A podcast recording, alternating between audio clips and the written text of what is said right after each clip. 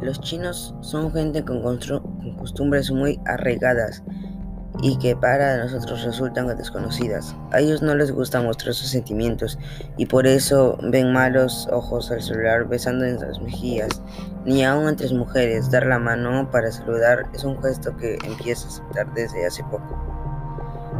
Algunos exponentes de la cultura china y su mitología y su filosofía de su música y su arte adoptó mucha cultura de sus alrededores, como el budismo de la India, dando origen al budismo Chan.